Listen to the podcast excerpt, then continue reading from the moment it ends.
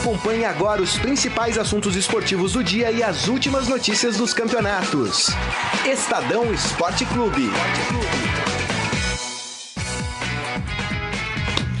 Muito bem, começando mais um Estadão Esporte Clube desta quinta-feira, hoje dia 11 de julho de 2019. Sejam todos muito bem-vindos. Aproveitem, participem do nosso programa através da nossa transmissão pelo Facebook, facebook.com/barra Estadão Esporte. Vamos falar muito sobre Copa do Brasil, as partidas da Copa do Brasil. Vamos falar de VAR, tem polêmica de VAR, hein? Pra Quem variar. achou que o VAR viria e estragar o futebol porque não teria discussões sobre arbitragem, não sei o que, está redondamente enganado. Os árbitros sul-americanos e os brasileiros, né, incluídos aí nesse, pacote, estão fazendo com que a gente discuta a arbitragem mesmo com o VAR. É impressionante, hein? Rapaz. Hoje comigo aqui na mesa está ele, Daniel Batista. Tudo bem, Daniel? Tudo bem, Grisa, Carlão. E aí, pessoal? É isso aí, muito bem, né? Turma já tá chegando por aqui. O VAR no Brasil, já dando uma cornetadinha, o VAR no Brasil faz com que aquele papo de que não dá para brigar com a imagem. Dá sim. dá sim. Tá aí a prova ah, de que dá rapaz, sim. Rapaz, que coisa. A gente vai falar, né? A polêmica a qual eu me refiro aconteceu no jogo entre Atlético Paranaense e Flamengo. A gente vai falar sobre isso. Apesar que o VAR acertou bastante nessa partida, mas tem um lance ali capital do jogo. Que nem precisava de VAR, né? Convenhamos. É, rapaz, que coisa. Bom, mas vamos fazer o seguinte: antes de falar de polêmica de VAR, do jogo do Flamengo, nós tivemos o jogo do Palmeiras. O Palmeiras voltou. Vamos falar do Verdão. É que nem o Morelli. E voltou vencendo, né, Daniel Batista? A gente falava da invencibilidade do Palmeiras, principalmente no Campeonato Brasileiro. É, o Palmeiras não apresentou nada de novo, é o mesmo time, joga da mesma forma. O Filipão já disse que é aquele o estilo dele, que isso não vai mudar. Mas é um estilo que, por enquanto, tá dando resultados pro Palmeiras, né, Daniel? Sim. Eu esperava mais da partida, pra falar a verdade. Pelo, por tudo que o Palmeiras tem feito, o Inter também é um bom time. Eu imaginei que o jogo seria um pouco mais, teria mais chances de gol, teria mais um pouco mais de emoção, mas principalmente no segundo tempo, o Palmeiras meio que a impressão que passou é que meio que deu uma acomodada com a vitória de 1 a 0, tava bom, e o Inter entendeu que perder de 1 a 0 tava bom. Então o segundo tempo ficou um pouquinho mais chato, tal, mas mas esse estilo do Palmeiras, né? O Palmeiras é um time muito eficiente, tem um elenco muito bom. Até o Felipão já falou que vai mudar bem alguns a, a, o, elen o time pro, pro clássico com São Paulo agora no sábado. Deve mudar cinco ou seis peças, segundo ele. Mesmo assim, o Palmeiras continua muito forte. E, e é um time que tá conseguindo algo que é muito difícil a gente ver no no, no futebol mundial, né? Principalmente no, no, Brasil, mas no futebol é. mundial, que é mudar a peça e o time manter o mesmo ritmo. Mesmo é aquela coisa que quando um jogador não tá bem, o outro vai lá e consegue suprir isso. Assim. Então, ontem, por exemplo, na minha opinião, até achei que o Dudu, que talvez seja um destaque do time, não teve uma atuação tão boa assim. Mas aí outros jogadores, o Lucas Lima apareceu bem. O Zé Rafael. Zé Rafael bem. jogou muito bem. Então, assim, é, desse jeito, o Palmeiras tá indo e resultado não foi espetacular, mas é uma, uma vantagem considerável. Aliás, falando em resultado, eu estava comentando até com o Daniel antes da gente começar aqui o programa. Eu acho uh, que o, o, resultado é muito perigoso para o Palmeiras, 1 a 0 E lembrando que na Copa do Brasil a gente não tem a história do gol qualificado, né? Tipo 1 a 0 2 a 1 pro, pro Internacional lá no Sul é pênaltis, né? Resultado maior do que esse pró é, Inter. Claro, o Palmeiras leva uma boa vantagem para o Sul, né? É, a vantagem Final, é o empate. empate, né? É do Palmeiras. Mas acho que é um resultado em que o Palmeiras tem que abrir o olho. Até porque o Palmeiras tem saído muito bem em competições que precisa da regularidade do time, como é o caso do Campeonato Brasileiro, né? Mas é, o Palmeiras coleciona algumas eliminações em competições mata-mata, né? Então talvez Sim. daí a, a preocupação, né, Daniel? É, o problema é que o Palmeiras agora vai ter também a Copa. A semana que vem já tem Libertadores. Ah, desculpa. Semana que vem é o jogo da volta com o Inter e depois a Libertadores. Isso. Então, assim, são dois mata-mata e um pontos corridos. Então, é necessário administrar bem isso. É, realmente, o empate dentro do equilíbrio que, que tem entre as equipes é um bom resultado, mas o Palmeiras poderia ter vencido, teve até mais oportunidades para vencer por um placar maior, mas acho que é uma vantagem, como eu disse, considerável, sim. Acho que poderia ser mais, mas acredito que os palmeirenses não devem estar tão preocupados assim para a partida. E o próprio Inter também, do, do, durante o jogo, mostrou muito claro assim que É. 1 a 0 pra gente tá ótimo, Isso. que em casa a gente vai reverter isso aí. Como eu disse no começo do programa, no segundo tempo, principalmente, o Inter tirou o pé de uma forma absurda, talvez com medo de ir muito para cima e tomar o segundo, que aí já complicaria. Então você fala, não, 1 a 0 maravilha. E, e eu acho um erro por parte do Inter também, porque o Palmeiras é um time perigoso. Sim. O Palmeiras é o melhor time do Brasil na atualidade. Sim, certeza. Ponto. É o time que tem o, elen o melhor elenco. Inclusive, se a gente for colocar pau a pau com o do Flamengo, do Palmeiras ainda é melhor, na minha opinião. também acho. Né? É, então, assim, acho que é muito. Muito complicado para uma equipe é, achar que 1 a 0 tá bom e que vai chegar em casa e fazer o resultado contra É. o Palmeiras. O Palmeiras é um time cascudo, tem um técnico cascudo, né, Daniel? É, não sei não se foi uma boa pro Inter também. É, o Felipão é muito, muito ligeiro, assim, é muito malandro no bom sentido, assim, pra essas competições mata-mata, pra principalmente, assim, é, fazer com que o time não, não amoleça, não... Basta ver que o Palmeiras tá numa sequência espetacular de vitórias, invencibilidade, e toda rodada, ah, agora, acho que agora o Palmeiras vai tropeçar, e vai lá e vence. Pode não ser com uma grande exibição, mas vai lá e cumpre com, com o objetivo que é os três pontos. É isso. Então é. Num mata-mata isso é importante. O importante não é jogar bem, é conseguir o resultado, né? Exatamente. E o Palmeiras, né, Daniel, que enfrenta uma maratona agora daqui pra frente, vai ter um jogo a cada três dias. Quer dizer, não é só o Palmeiras, tá? O próprio Inter também vai é, tem, tem essa situação. O Grêmio tem essa situação também. É, o Atlético Paranaense também tem essa situação. Flamengo. O Flamengo também tem essa situação. Então, assim, são vários times. Ah, o que é, joga a favor do Palmeiras é o fato de ter um elenco farto? Então, com certeza, com certeza. De todos esses times que você falou aí, o, o Palmeiras é com sobras.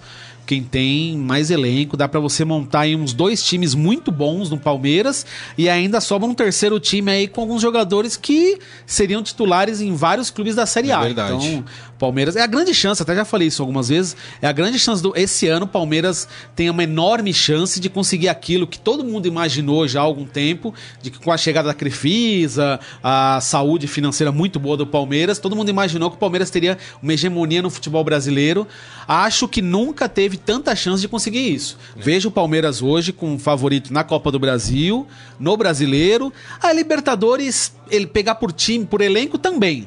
Mas aí Libertadores tem muito uma questão psicológica, é uma coisa assim meio que principalmente os brasileiros precisam administrar muito, muito bem a parte psicológica. O Felipe Melo da vida pega um dia meio inspirado, faz uma bobagem. Então, mas Aliás, também... ontem quase, hein? Ficou É. por um ah, mas fio, ontem, hein? ontem eu acho que ele pagou pelo, pelo nome. É. Ontem eu acho que o cartãozinho lá que ele tomou foi, É. foi mais pelo nome, assim. Ele foi lá. Ele tem aquela coisa, né? Começa uma confusão, ele já chega separando, jogando todo mundo longe, aquele jeito dele. Ele sempre tá no meio, né? Ele sempre tá no meio. e aí o juizão viu lá, Felipe Melo, ah, na dúvida, amarelo. Vambora. Agora, o Palmeiras que tem, deve ter mudanças pro jogo contra o São Paulo. O Palmeiras é o clássico agora é, no domingo, Sábado. né? Sábado, aliás. É, sete da noite, acontece no Morumbi esse jogo. É, E deve ter mudanças ali. O Filipão deve mudar ali de quatro a cinco peças exatamente por causa disso, dessa rotatividade do elenco. Sim. Até porque o Palmeiras já tá pensando também no, no jogo da volta contra o Inter, que acontece na quarta-feira, às nove e meia da noite, eh, no Beira Rio. Eh, o Palmeiras tendo essas mudanças, eh, fica mais fraco em relação ao São Paulo ou não dá pra vencer o São Paulo lá no Morumbi? Então, a gente não sabe que São Paulo que vai a campo, né? Porque o São Paulo ainda não jogou, fez alguns jogos treinos nesse período da Copa América, mas a gente. é, não sei, você pegar o no, no papel, eu particularmente acho o time de São Paulo muito bom. Era um time, é um time pra estar brigando lá em cima. É inferior ao Palmeiras, claro, mas é um time muito bom. Desculpa. Só que a gente não sabe que São Paulo vem a campo, né? Se for aquele São Paulo do- dos últimos jogos antes da Copa América, o time C do Palmeiras ganha. Agora, sou o São Paulo que todo mundo espera ver em campo, com o Hernanes bem, o Pato bem, o Pablo tá voltando ao time também. Aí eu acho que já dá pra, pra confiar que tenhamos pelo menos um grande jogo. E aí eu acho que o São Paulo, até por jogar em casa e tudo mais, pode ter um, um leve favoritismo aí. E é isso aí, muito bem. Bom, vamos fazer o seguinte, então, galera tá comentando aqui, deixa eu passar no Facebook rapidamente, O pessoal tá aqui comentando já, falando do. O Isaías falando de Cruzeiro e Atlético que tem hoje, a gente já vai falar sobre esse jogo.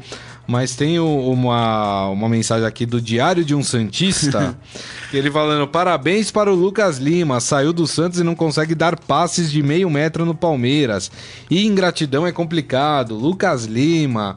É, eu falei que o Palmeiras estava comprando gato por lebre na época, né? Todo mundo não. Aí ele teve um início até bom no Palmeiras, né? Todo mundo falou: ó. Oh, vai voltar a ser o Lucas Lima. E eu falei, gente, é fogo de palha. O é. Lucas Lima ele começa bem e depois ele volta a ser o Lucas Lima. E é o que aconteceu, mas enfim. Mas é um jogador importante pro Palmeiras é, nessa questão de composição de elenco, Sim, né? atividade pra... do elenco. Isso, tudo. exatamente. Até acho que ontem ele não fez uma pior partida com a camisa do Palmeiras, mas sem dúvida não é nem sombra daquele, daquele Lucas Lima que a gente viu no Santos. É isso aí. Ó, o Jorge Luiz Barbosa aqui. É, boa tarde, hoje tenho pouco tempo e Jesus já operou um milagre no Mengão. O jogo que era para ser 4 a 1 pro Atlético foi 1 a 1 tem mais alguém aqui que falou. Ah, o Isaías falando. Pra ganhar do Flamengo tem que fazer no mínimo cinco gols. o pessoal tá bravo. Vamos colocar o hino do Flamengo, ah, Carlão, pra falar desse jogo? Flamengo, e de fato, o Atlético Paranaense também é outro que perdeu uma oportunidade Sim, de talvez nossa. ter uh, garantido a sua classificação antecipadamente. É. Teve muitas chances, perdeu muitos gols, marcou dois que foram anulados. Três, né? Três, é. Três. É verdade, três gols que foram anulados corretamente pela Sim. arbitragem, é bom a gente falar, com a interferência Mas... do VAR. Mas teve o lance com o goleiro, o Diego Alves é, que pegou uma bola fora da área e ali era um lance claro de, de gol para o Atlético Paranaense.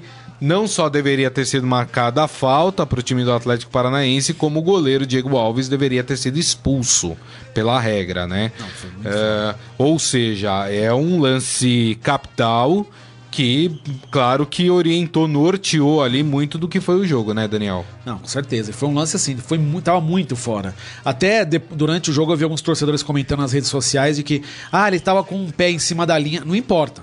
A gente tem que olhar onde está a bola. Se a bola está fora da área, ele pode estar tá com os dois pés em cima da linha ou os dois pés dentro da área. Se ele pegou a bola fora da área, tá, dentro, tá, fora, tá fora da área. Ele tinha que ser expulso e a falta para o Atlético, consequentemente, a expulsão dele. É, foi um lance, assim, na hora você via, foi um erro grosseiro da arbitragem. E foi curioso, até no final da partida, enquanto o Atlético detonava a atuação do árbitro com razão, e principalmente nesse lance do Diego Alves, o Jorge Jesus fazendo a estreia dele pelo Flamengo falou: não, atuação do árbitro perfeita, não tenho do que reclamar, segura em todos os lances, tudo mais. Então, assim, aparentemente acabou de chegar pro, ao Brasil, mas o português aí já tá sabendo já como como que os técnicos brasileiros lidam bem assim nas entrevistas, já se bom, o árbitro foi favorável pra gente, então ele teve uma grande atuação. Foi foi curioso assim, no mesmo momento que o Thiago Nunes estava detonando, o Isso. Jesus, não, não, foi maravilha, perfeito, não tem o que reclamar, foi é. engraçado. É isso aí, ó. O Rogério Nakagal aqui, manda um oi para todos nós. Ele que fala lá do Paraná. Um Verdade, abraço aí para toda a turma aí. É, mas, é, e sobre o Jorge Jesus, havia uma expectativa, né, Daniel, da, é, do Jorge Jesus, da estreia dele. É difícil Jorge Jesus, né? Jorge Jesus é um trava-língua legal, Jesus. viu? É, exatamente. JJ, vou chamar ele. Pronto.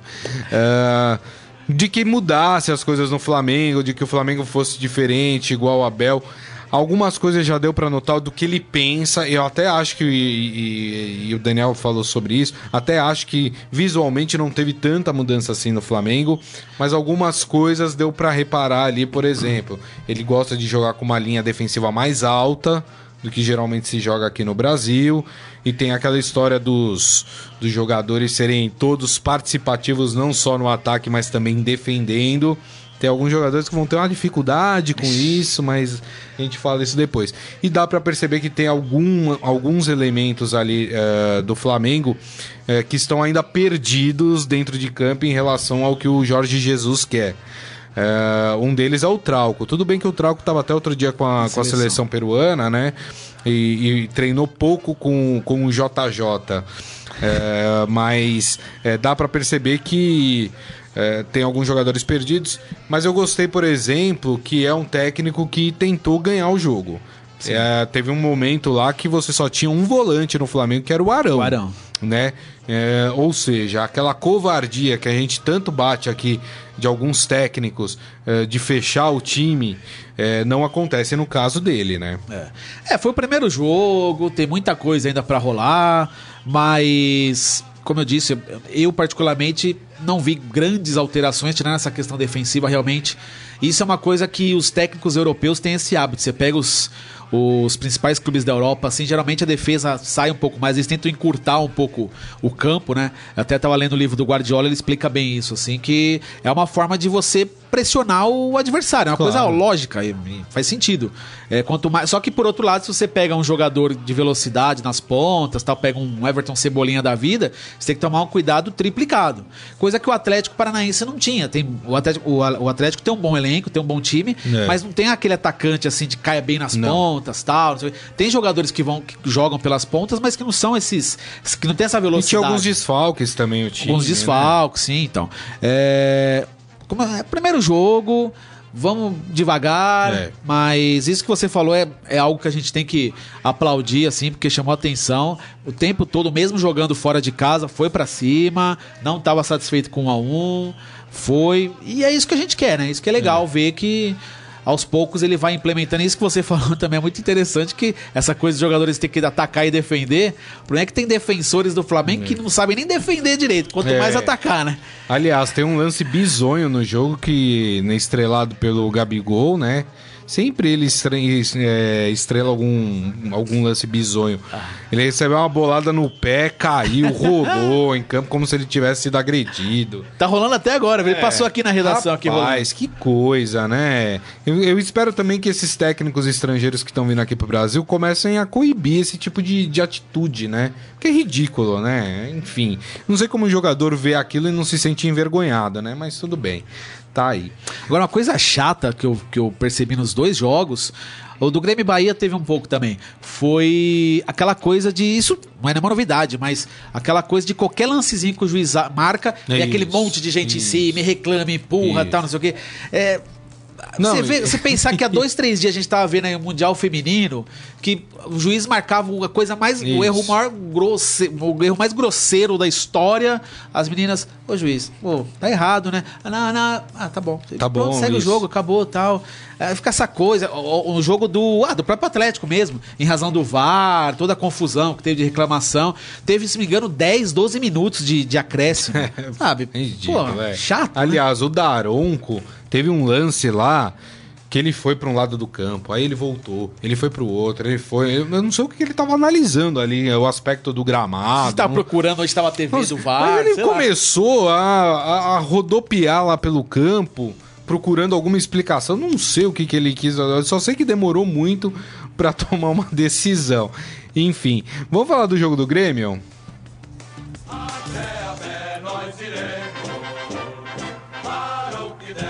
O Grêmio que pra mim teve talvez o resultado mais complicado aí desse dos times, né?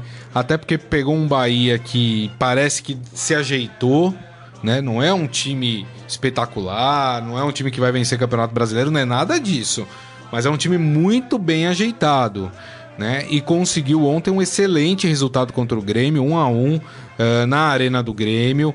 O Bahia reclama de um pênalti que eu achei que foi pela regra eh, atual do futebol, tinha que ter sido marcada aquela bola na mão É.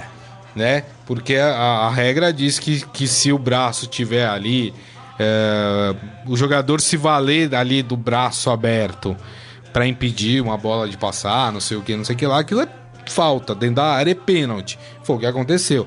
O juiz viu o VAR, achou que não foi. Não sei, o Bahia tá reclamando muito sobre esse lance, né, Daniel? É, o jogo. O time do Bahia é engraçado, né? Que você pega o, o jogo, o elenco do time do Bahia. Fala, ah, esse time aí não vai dar nada. Bahia e São Paulo. Vi, nossa, vi vários São Paulinos comemorando. Pegamos o adversário mais fácil. Nossa, vamos passar o carro. Perdeu os dois jogos. O Grêmio, vamos atropelar o Bahia. Tal, cebolinha voando, tal, não sei o que. Passou aperto. Então, assim, ninguém tá falando do Bahia. O Bahia é o, entre aspas, patinho feio aí dessa, dessa, desse momento da Copa do Brasil, mas Roger Machado conseguiu. Uma coisa interessante que você vê o, o jogo, esse jogo do Grêmio Bahia, eu assisti, acompanhei bem, estava aqui na redação, acompanhei. O Bahia claramente tem noção da sua limitação. Isso é muito difícil você ver no futebol. Não só no brasileiro, futebol mundial, assim. Você vê muitos clubes, muitos jogadores que acham que são muito mais do que são de fato. E o Bahia você vê que eles têm muita noção da, do que, que eles podem fazer. Então, Isso. assim, joga lá. É, uma, é um sistema defensivo sem ser retranqueiro. Joga lá com a segurança na defesa. Tá, tem um goleiro muito bom, Douglas. Então, assim, é um time que sabe a hora certa de sair pro jogo. Tanto que deu um aperto pro Grêmio aí. Se não fosse o, o Everton para variar, né? Além do. Fez uma boa partida, fez o gol de pênalti, mas também jogou muito bem. Se não fosse o Everton, a situação ia ficar ainda mais complicada. Esse jogo aí, eu acho que tá bem aberto, assim. É isso aí. E pros jogos de volta que acontecem na semana que vem, ó, rapaz. Sei não, hein? Porque na, na minha, na minha concepção, Grêmio, é, Flamengo e o Palmeiras já estariam classificados. Já não sei. Talvez eu, eu ainda mantenha o o Palmeiras como classificado. Agora os outros já não sei. Agora, jogo difícil mesmo é o que vai acontecer hoje, né? Entre é, Atlético aí, e Cruzeiro, hein? Esse aí eu acho que é o mais equilibrado dos quatro aí, porque. Por ser clássico, né? Mas. Porque. É, mesmo caso que eu falei do São Paulo, vale para esses dois times. É, a gente não sabe que Cruzeiro e que Atlético vem a campo. O Cruzeiro tem que ver o quanto que essa, toda essa crise nos bastidores está interferindo no. vai interferir na, na, na, equipe dentro de campo. Acho que alguma coisa, por mais que o Mano fale que não, os jogadores não tem nada a ver, vamos separar as coisas. Mas o diretor de futebol foi afastado. Isso. O time está ameaçando perder pontos no campeonato porque não pagou o jogador que hoje nem está mais no clube, tá? O caso do William, que está no Palmeiras. Então, assim, o Cruzeiro, que sempre foi um exemplo de gestão questão, né? Tá numa bagunça, tá numa confusão administrativa que eu acredito sim que vai interferir no, no desempenho do time em campo. E, e o Atlético agora também, com a efetivação do Rodrigo Santana, também agora dá uma maior segurança para ele também, que ficou aí, sei lá, dois, três meses sendo interino, né? É, e, e, principalmente a rivalidade, né? Cruzeiro e Atlético é um negócio que. A gente tem até um atleticano aqui na redação, Leandro, que e eu, e eu, fico brincando muito com ele. Sempre que o Atlético joga contra qualquer outro time, eu fico fingindo que eu tô torcendo pro outro time pra provocar ele. Ele falou: ó, Cruzeiro e Atlético é diferente, hein? Cruzeiro e Atlético você não vai torcer pro Cruzeiro, não, porque vai dar confusão. Esse aí não é jogo de futebol. Isso aí é um negócio que é acima disso. Então é. É o clássico, né? É o clássico da, da, dessa fase da Copa do Brasil, acho que é o jogo mais legal para assistir. Assim, acho que vai ter emoção, vai ter confusão, vai ter. E VAR. Já sei que o VAR Ixi, vai aparecer. Rapaz. Isso eu posso garantir. É isso aí. Gente, uh, vamos falar um pouco de mercado da bola aí que tá movimentado esses dias, né? Enfim, o Flamengo contratou hoje um zagueiro espanhol, espanhol. o Pablo Nari, alguma coisa assim. Ma, Mari, Ma, Mari, tem um acento no Mari, Mari, deve ser Mari, sei lá. É, que foi um pedido do, do JJ é, para a diretoria do Flamengo. O Flamengo foi lá e concretizou essa contratação deste zagueiro. Mas também temos o mercado internacional, olha só que interessante. O Barcelona contratou um jovem de 16 anos o Louis Barry, que é inglês, ele é da seleção inglesa de base e o Barcelona já investindo aí num possível futuro jogador aí da, da equipe principal, contratou essa revelação inglesa de apenas 16 anos. Aliás, Barcelona que também foi notícia hoje, porque segundo o jornal catalão, deixa eu pegar aqui o nome certo do jornal catalão, é, o Mundo Deportivo, Deportivo. É, diz que o Barcelona, porque havia aí uma, uma conversa de que o Barcelona estaria interessado no Felipe Luiz, lateral da seleção brasileira, e o Mundo Deportivo diz que o Barcelona já disse que não, que não tem pretensões e que inclusive já avisou o jogador que não tem pretensões de contratá-lo. Uh, o que foi falado, inclusive, é por causa da idade. O Barcelona está procurando jogadores mais jovens. O Felipe Luiz já está com 34 anos, né? Mas imagina, né? O Felipe Luiz está lá na casa dele, de boa, toca o celular, ele atende. Ô, alô, É do Barcelona? Aqui é do Barcelona legal, oh, meu sonho, vou pro Barcelona. Só estou te ligando para avisar que eu não quero você, tá bom? Obrigado, passar bem. oh, é demais, né? Também. Tá de brinks, né? É. Lembrando que o Flamengo tem interesse na contratação do Felipe Luiz, sim, né? Então, sim. com essa negativa do, do, do Barcelona, pode ser que a, que a coisa esquente aí na negociação entre Flamengo e Felipe Não, Luiz, ele até né? posou com uma camisa aí na. Acho que foi durante o- a Copa América. Ele apareceu com uma camisa do Flamengo e tal, junto com o Paquetá e com outro jogador. ah, E o Daniel Alves, que também é outro que tá sem clube. Então, é que o- agora o Flamengo já contratou o Rafinha, então acho que vai ficar muito lateral pra pouco time. É. Mas. Não, o Vitor Luiz seria um. bai- um Felipe Luiz, né? Vitor Luiz do Palmeiras. Felipe Luiz seria um excelente reforço pra qualquer clube do Brasil e. É verdade. Acho, sim, de, assim, de cabeça, acho que seria titular em todos os clubes do Brasil, porque... É. Sabe quem o Racing Santander, time da segunda divisão do campeonato inglês, contratou? É. Zidane. Opa! É. Voltou? É, rapaz, não, calma, eu vou explicar, gente. Não, Mas peraí, o Racing Santander da, da Espanha, não é? Da Espanha, segunda Ah, divisão É. da Espanha. Tá, certo. Contratou o Zidane. Aí você fala, caramba, o Zidane, meu, saiu do Real Madrid, tá indo pro... Que coisa. Não, é o filho dele, Ah, o rapaz. Zidaninho. É, o Zidaninho. é. O filho dele que é goleiro, o Enzo Zidane, Enzo Zidane. foi contratado aí pelo Racing Santander, vai jogar a segunda divisão do Campeonato Espanhol. Ele tem 21 anos, né? Vai estrear aí. Quem tiver curiosidade de assistir o filho do Zidane jogando no gol, No gol. Deve ser tradição, né? É. Os gênios, os filhos geralmente viram goleiros, né? É. Tá aí o Pelé com o Edinho. Com Edinho, é verdade. Zidane com o Enzo. É. E- mas o é curioso que o Enzo era do Real Madrid. Então, quer dizer, o pai dispensou o filho. Olha só que situação, É. hein? Imagina o clima em casa. É, Rabi, rapaz. Imagina. Ou mandou pra lá pra ganhar experiência e Ah, não, é voltar, claro que o pai, né? o pai vai falar isso pro filho, lógico. Ah, filhão, vai lá pra você jogar, pra você voltar mais amadurecido. Mas o fato é que dispensou o filho, né? Essa é a, ver- a notícia é essa. É isso aí. Gente, mais uma informação aqui do esporte. Agora a gente sai um pouco do, do- da questão do mercado e a gente vai falar de futebol de seleções. Até porque a FIFA definiu hoje os grupos do Mundial Sub-17, competição que será sediada aqui pelo Brasil. É, verdade. E acontece entre os dias 26 de outubro e 17 de novembro. O Brasil é anfitrião, né? Obviamente está no grupo A, ao lado de Angola, Canadá e Nova Zelândia. Esse é o grupo do Brasil. Vou passar aqui os outros grupos. O grupo B tem Nigéria, Hungria, Equador e Austrália. O grupo C, Coreia, eh, Haiti, França e Chile. O grupo D tem Estados Unidos, Senegal, Japão e Holanda. Ah, o grupo E tem Espanha, Argentina, Tajiquistão Que beleza. e Camarões. E o grupo F, caramba, tem um monte de grupo também, hein? Rapaz, tá, tá doido, hein? O grupo F tem Ilha Solomon, ou Ilha Salomão. Ilha Salomão, né? É. Salomão. Itália, Paraguai e México. O mais legal dessa Copa vai ser ver o Haiti, o Tajiquistão, né? Tajiquistão, Tajiquistão, que Ilha co- Salomão. Eu não sabia nem que o Tajiquistão tinha seleção, quanto é, mais sub-17. isso aí que vai ser legal é. ver, ver essas seleções assim que mundial sub-17 acon- é, o campeonato sub-17 acontece muito isso assim É. nas seleções que não tem tradição que tem tradição zero no futebol profissional formam times bons mas aí não sei no meio do caminho se perdem não sei o que acontece eu sei que pouco provável bom sei lá né quem sabe se- seleção sub-17 né É. então quem sabe daqui uns 4, 5 anos a gente pode ver aí a Ilha Salomão na Copa do Mundo É. Lembrando que os jogos da- do Mundial Sub-17 não vão acontecer nos grandes centros. isso né? Ó, eles vão acontecer no estádio Bezerrão, em Brasília. Vão acontecer no estádio Olímpico de Goiânia. No estádio da Serrinha, também em Goiânia. E o estádio Kleber Andrade, que fica em Cariacica.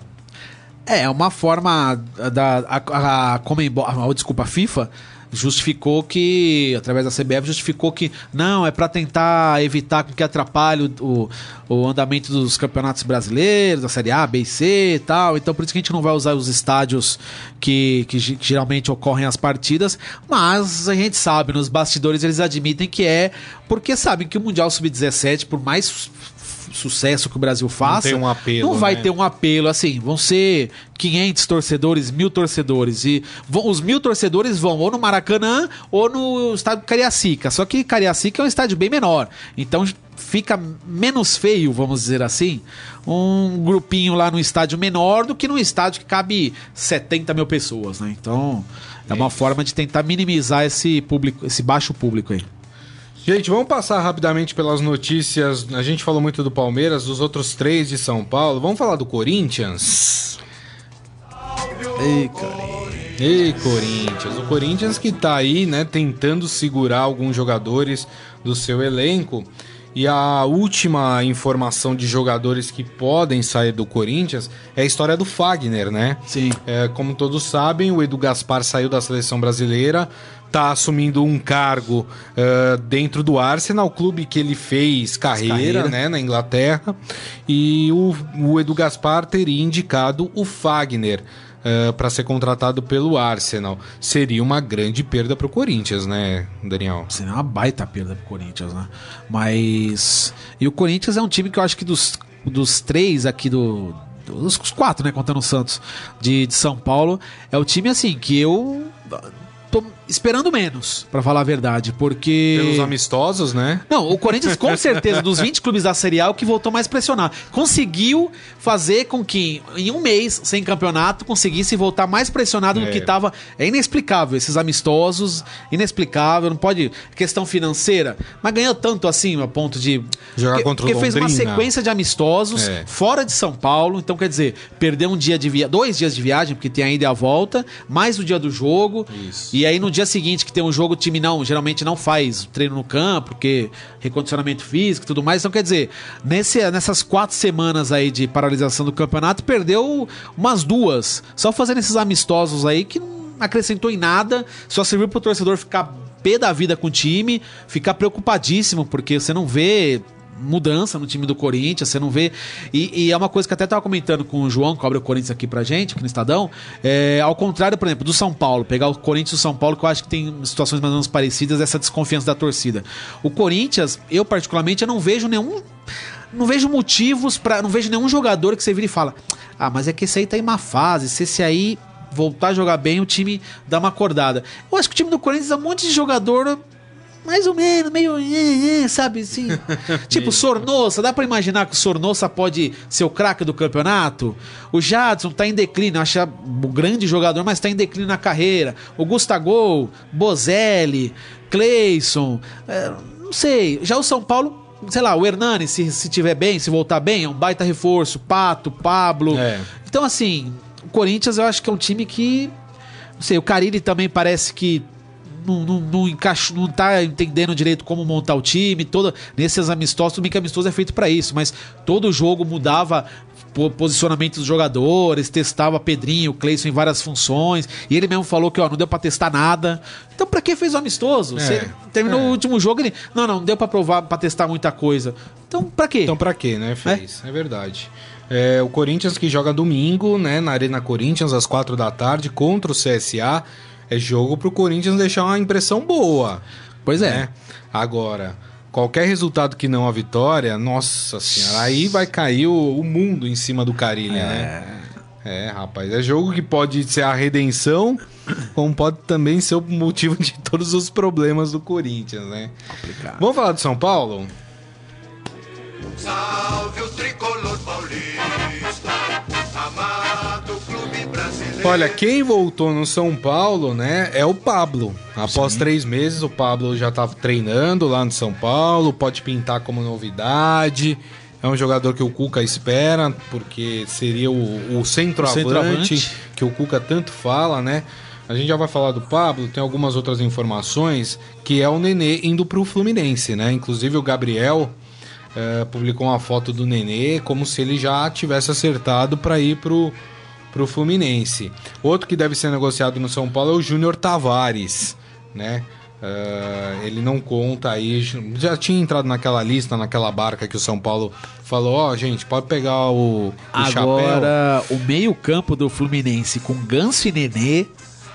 Nossa, Tiriça. já tô com sono agora. Tiriça total? Já tô é quase dormindo aqui, só de imaginar ver o jogo do Fluminense. É.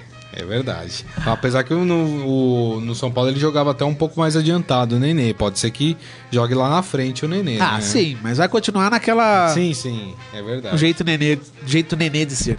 E a volta do Pablo é importante e como é que a gente espera esse São Paulo? Você falou que tem uma situação parecida com a do Corinthians e o São Paulo não tem um jogo fácil, vai pegar o Palmeiras. Pois é. O São Paulo deu o azar, podemos dizer assim, né? De logo de cara pegar o líder do campeonato, time que tá voando aí.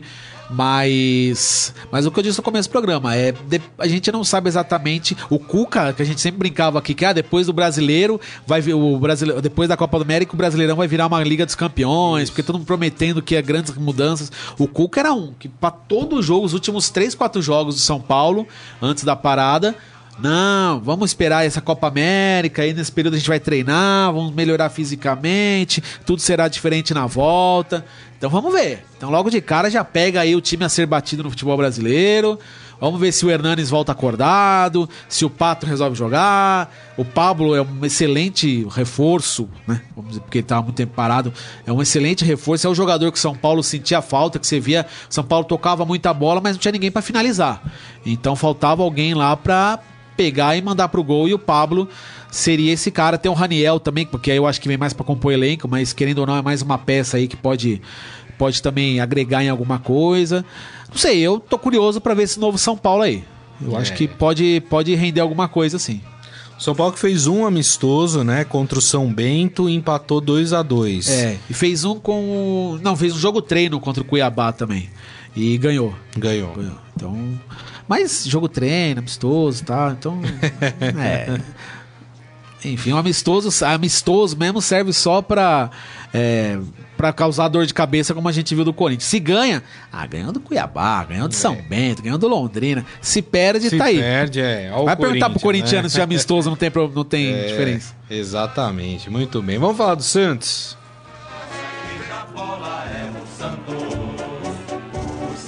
As coisas lá, pelo lado do Santos, não estão muito boas, não. A relação entre o presidente e o, técnico, e o técnico Jorge Sampaoli estão cada vez mais estremecidas.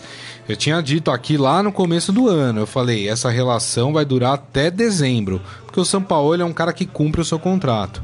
Entendeu? Apesar que o contrato do São Paulo é até 2020, né? Mas eu acho que vai chegar no final do ano, o São Paulo vai entrar num acordo e vai falar, olha, não dá, vou, vou sair. Entendeu? Eu falei aquela história de dirigente brasileiro, promete mundos e fundos pro É, técnico vir. Claramente foi, foi Aí a hora que o cara vem, ah, então, veja bem, não é bem assim. Apesar que o Santos é, até contratou mais do que eu imaginava que o Santos contrataria é, pro ano, foram 11 contratações até agora do Santos. Tudo bem que a gente tem que discutir também a qualidade É, das então. contratações, né? Mas muitos dos jogadores que o São Paulo pediu, foi feito um esforço, vieram. Né? Ah, mas a relação lá é muito ruim. O Santos tem atraso de pagamentos. O presidente tinha prometido acertar no dia 8, não acertou e agora ele deu um novo prazo. Disse que vai acertar na segunda-feira. Quando teve aquele primeiro problema de pagamento lá em maio, março, maio, que o presidente eh, falou que não, foi só um probleminha de fluxo de caixa. Eu falei, não é problema de fluxo de caixa. Aconteceu uma vez, vai acontecer outras vezes ao longo do ano. E é o que aconteceu, né, Daniel? É, o São Paulo claramente foi enganado pela diretoria do Santos, porque ele não, se ele soubesse realmente o que, a situação financeira, o que, que era o Santos, o Santos não é o time do Pelé. Já foi, Pelé é lá atrás, todo jogador e técnico, inclusive o São Paulo chegou com esse discurso, não, porque é um prazer, é um sonho treinar o time em onde já jogou Pelé. Já foi, Pelé tá na história, é o maior nome da história do futebol mundial, maior do Santos, tal, mas já foi, não dá pra todo jogador que chega, ah, porque o Pelé, o Pelé, o Pelé, já foi. Hoje o Santos é muito diferente, a situação financeira do Santos é muito delicada, tanto que assim, tiveram que ir atrás do, do Evandro, que veio de graça e era um jogador que acho pouco que não conhece nenhum Santista que esteja empolgado. Pode ser que venha e jogue muita bola. Mas acho pouco provável que algum Santista está empolgado com um jogador de 30 e poucos anos, que estava num time da segunda divisão da Inglaterra, e que quando era novo e jogava aqui no Brasil, Não era fez. motivo de deboche. É. Então, assim, é, não sei. Vamos, vamos ver com esses Santos aí, mas tem um time, eu acho até o time titular do Santos bom, time Sim. até razoável, de razoável pra bom, mas falta elenco, né? Falta banco. É, tudo aquilo que a gente fala de, de bem do Palmeiras é o que falta pro Santos. Falta banco. Essa molecada, essa nova geração do Santos também parece que não. não tá esses Não é uma geração chegando, tão premiada assim, Exatamente, né? não é. O raio parece que não caiu de novo no, É. no- no- lá na vila, não. Exato. O Santos que joga às 7 da noite no sábado contra o Bahia, lá em Salvador. E por Jogo falar em complicado. raio, o, Rodri, o Rodrigo já foi pro Real Madrid. Então, quer dizer, era um É. jogador diferenciado que já não tem mais também, né? Exato. Vamos pro nosso Momento Fera? Agora, no Estadão Esporte Clube, Momento Fera. Cara é fera! Rapaz, olha que história, hein? O Daniel Sturridge. Eu? Ah, Não. Que atacante que deixou o Liverpool aí no final da temporada, ainda não se acertou com nenhum outro clube. Ele, ele publicou nas suas redes sociais, é, anteontem, acho que foi, que sua casa foi invadida e roubaram o seu cachorro. Rapaz, que sacanagem, Ah, é? né? E aí ele publicou, ele falou, gente, quem achar ou quem pegou, eu pago qualquer coisa, devolvo o meu cachorro, né? É, enfim, é claro, né? O cachorro para muitos é um membro da família, né? Pô. É, e aí ele conseguiu achar o, o cachorro, né? Tá, tá feliz da vida. O jogador chegou. é, aliás, ele né, tinha encontrado sua casa arrombada e viu que o cachorro não estava lá, mas a polícia de Los Angeles conseguiu encontrar o seu cachorro, né? E aí ele agradeceu a todos que se empenharam aí é, na, enfim, na procura do cachorro. É, e, no entanto, é, tem uma pessoa que disse que foi ela que encontrou o cachorro. E aí ela ficou, ela ficou triste porque o jogador não fez o pagamento dos 30 mil euros prometidos para quem achasse o jogador. E ela colocou: Eu e meu sobrinho encontramos o Lucy, ou Lute, e não recebemos nenhuma recompensa considerável. Tão desonesto. E aí ela publicou um vídeo dela e o sobrinho com o cachorro, mostrando que eles estavam com o cachorro. É, em momento algum, o jogador cita o perfil confirma que foram essas pessoas que encontraram o cachorro. Mas a foto do atleta com crianças e dois homens foram publicadas, é, enfim, mostrando ali que estava com o cachorro. Enfim, é. Não sei. Será que foram eles que encontraram? Se eles encontraram o cachorro e ele falou que ia dar uma bonificação lá pra quem para quem encontrar, você não custa, né? Vai lá, dá uma grana lá pros caras, tá tudo certo. Sei o que é pior, né? Se é, É. roubar o cachorro ou não, Não. pagar uh, o que foi Mas prometido. por um outro né? lado também, né? A gente vê como a, a gente vive hoje num- numa sociedade, a humanidade está precisando rever um pouco seus conceitos também, né? É, deveria bastar também para essas pessoas a alegria de encontrar o cachorro de uma outra pessoa, fazer uma outra pessoa feliz, né? Enfim, só o fato de, de que o cachorro voltaria para o seu lar já deveria ser motivo para a pessoa ficar satisfeita. Mas né? aí, por outro lado, tem a questão da palavra, né? Se ele falou, vou, É. vou dar uma, uma quantia a quem achar meu cachorro e o, e a, e o, e o menino aí, não sei, acha, achou, tem que pagar, né? É, Ele pode ficar feliz, bacana tal, mas cumpra com a palavra também, né? é, verdade, tem, tem Daqui a razão. pouco vão sequestrar Vamos o lá, cachorro vai, de novo. vamos- Ah, se acertem aí, faz favor, já tá É. feliz, cachorro tá de volta ao lar, enfim, né? Tá tudo certo. É, Ó, o Rogério Nakagawa, coloca o escudo do Coxa na mesa também. Não tem do Curitiba, é verdade. Do né? É culpa- Coxa? É culpa do Morelli, viu? Porque o Morelli que mandou fazer do Atlético Paranaense tem aqui. É mesmo, Agora o do Coxa não tem. Tem o, o Vou- antigo do vou- Atlético, que o Moré precisa trocar. hein? É, vou, é verdade. Vou, vou É, do reclamar com o Robson Morelli. Pode deixar, viu, meu caro? É isso então, gente. Assim nós terminamos o Estadão Esporte Clube de hoje. Agradecer mais uma vez a presença do Daniel Batista. Obrigado, viu, Daniel? Valeu, Gris, eu que agradeço. Valeu, É pessoal. isso aí. E agradecendo a todos vocês pela companhia. Lembrando que daqui a pouco esse programa estará disponível em formato podcast. Beleza, gente? Grande abraço a todos. Uma ótima quinta-feira. Amanhã, meio-dia, estaremos de volta. Grande abraço. Tchau. Você ouviu Estadão Esporte Clube.